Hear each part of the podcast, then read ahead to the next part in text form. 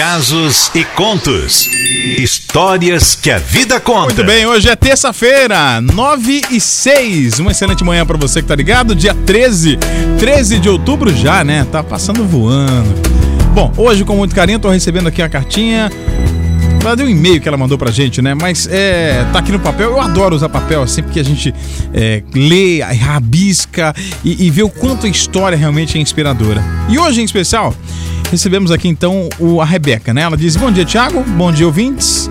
Como é bom poder contar um pouquinho dos meus momentos para vocês. E aí na litoral, né? Me chamo Rebeca Nascimento, sou de Vitória, tenho 14 anos e 14 anos de muita experiência. É, eu sei que eu sou novinha, mas eu quero contar minha história, quero abrir meu coração. Minha mãe biológica engravidou de mim com a mesma idade que tenho hoje, 14 anos. Pelo que sei, ela era moradora de rua, usava drogas e nem sabia quem era meu pai. Nasci com alguns problemas, mas o maior de todos eles, todos eles, era a falta de amor. É, da minha mãe por mim.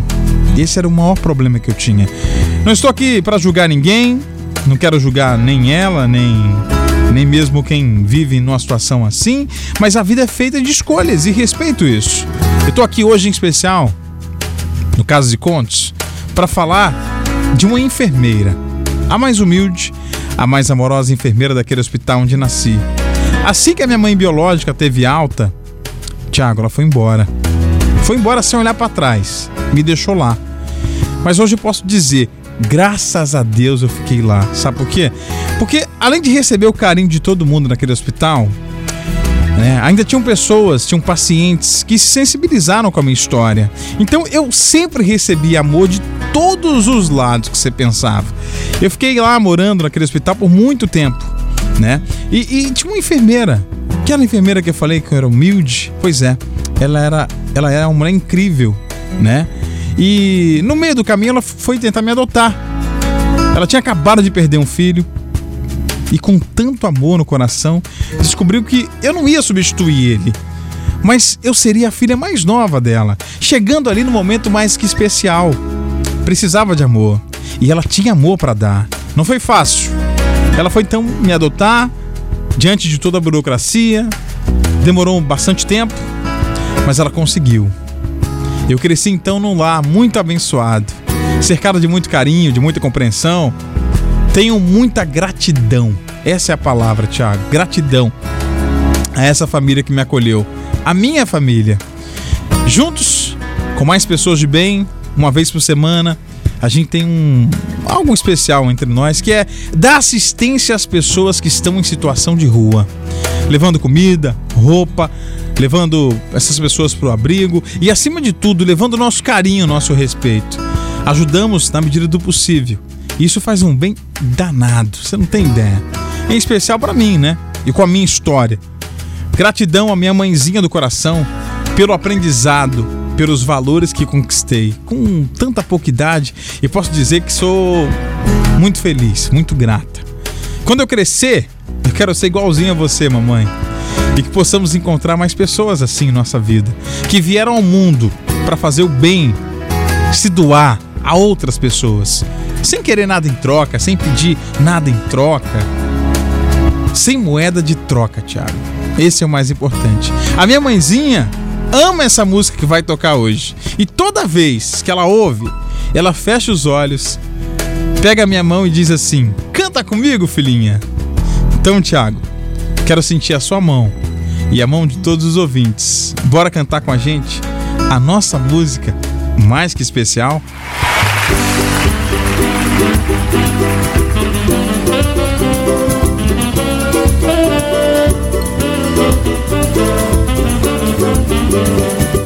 Mas e a vida?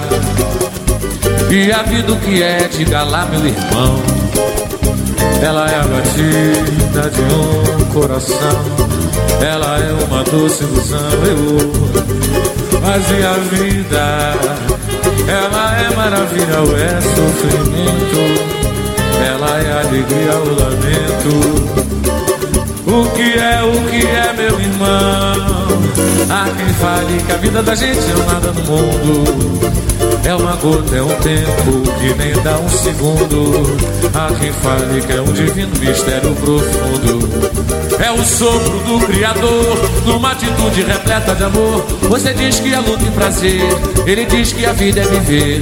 Ela diz que melhor é morrer, pois amada não é, e o verbo é sofrer. Eu só sei que confio na moça e na moça eu ponho a força da fé. Somos nós que fazemos a vida como der ou puder ou quiser. Sempre desejada, por mais que esteja errada. Ninguém quer a morte, só saúde e sorte. A pergunta roda e a cabeça agita. Eu fico com a pureza da resposta das crianças. É a vida, é bonita e é bonita. Litoral! Viver e não ter a vergonha de ser feliz. Cantar, cantar e cantar. A beleza de ser um eterno aprendiz. Do Eu sei que a vida devia ser bem melhor e será. Mas isso não impede que eu repita. É bonita, é bonita e é bonita, mas viver, viver e não ter a vergonha de ser feliz. Cantar, beleza de ser um eterno aprendiz. Ai meu Deus do Eu céu. sei que a vida devia ser bem melhor e será, mas isso não impede que eu repita. É bonita, é bonita e é bonita, mas viver vocês agora. Viver.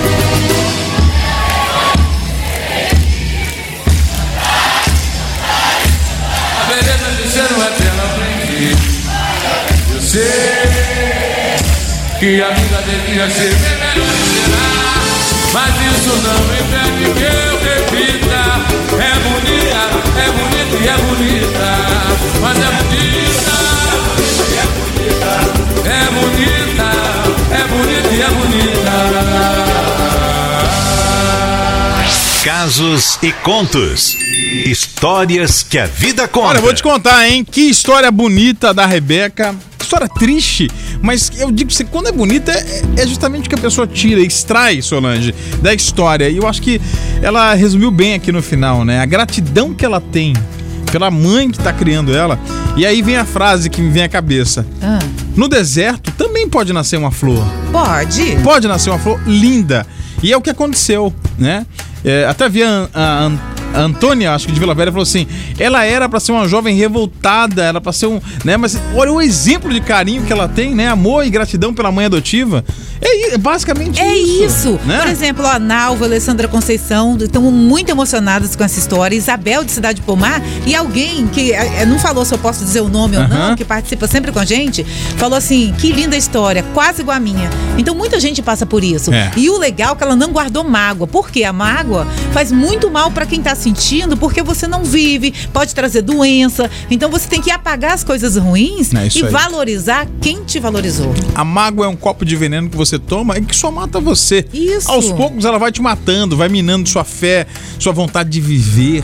E ao contrário, né? A Rebeca aqui, Nascimento aqui de Vitória, que escreveu pra gente hoje, ela ao contrário, toma copos e doses de fé, de energia, de coisa boa. E, e ela reverteu, você viu? Vai lá, Isso. ajuda pessoas também em situação de rua. Muito bacana. Obrigado, Rebeca, por ter compartilhado sua história com a gente aqui no Caso e Contos. Se você perdeu, você pode conferir também aí pelo nosso site, né? Isso, arroba Litoral FM, entra Boa. lá que vai estar tudinho lá a história de hoje. tá? Legal, né? Vai conferir tudinho, bacana. Agora, se tem uma história, quer dividir também com a gente aqui na Litoral, fica à vontade. Verdade, ó, 999-463013. Falou, ó, eu quero contar minha história no Casos e Contos. Boa. Você pode mandar por aqui pelo nosso WhatsApp, ou eu posso também te mandar o endereço do e-mail para você poder mandar a sua história. Vai ser muito legal ler essa história aqui. Então vale Contar muito a pena, tá? história. Vale muito a pena você conferir, abrir o seu coração aqui junto com a gente. Na terça-feira que vem, a gente tem mais uma história linda e eu tenho certeza absoluta que vai tocar o seu coração. Tá combinado?